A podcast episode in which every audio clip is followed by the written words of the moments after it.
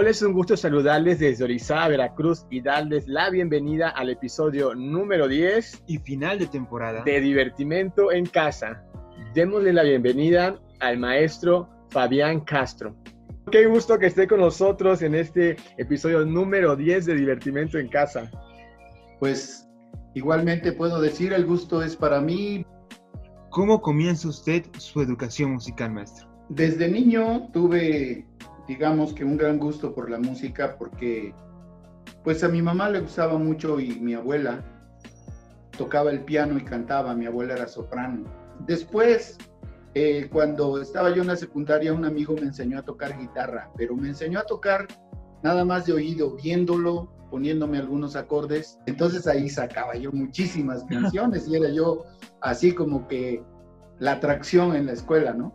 Me fui a estudiar a Jalapa derecho. Y entonces un amigo me invitó al coro, fíjate, y él era de Jalapa, entonces yo siendo de Orizaba, yo no sabía que aquí había un coro. Y cuando entré al coro, hagan de cuenta que para mí fue un impacto grandioso, no lo puedo explicar con palabras, es bellísimo. Y me di cuenta que eso era lo que yo quería, realmente lo que yo quería.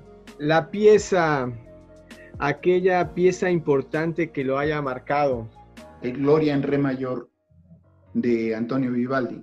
Coincidentemente un compañero del coro me llevó la partitura de Gloria in excelsis Deo y me dijo, oye, ¿por qué no ponemos esta? La empecé a poner con el coro. No, olvídense, para mí era así como que haber conquistado la luna. Dos o tres años después, llega a Orizaba el maestro Eduardo Sánchez Carrasco. Fuimos muy amigos desde niños. Y entonces empezamos a trabajar así. Yo sopranos y contraltos, él tenores y bajos, y luego nos juntábamos. Conclusión, la llegamos a poner con la orquesta que él dirigía. Y para mí, esa fue, digamos, como mi examen profesional. Se ha establecido la idea de que una persona que es desentonada, pues no sirve para cantar ni, ni puede ser músico, ¿no? Entonces yo siempre he sustentado el criterio contrario. Y yo digo que todos los seres humanos, todos, pueden pues que gracias a que me he desarrollado como, como profesor, he aprendido mucho. También los alumnos le dan a uno muchas cosas. Es una profesión muy rica porque te permite eso, enseñar, pero también aprender.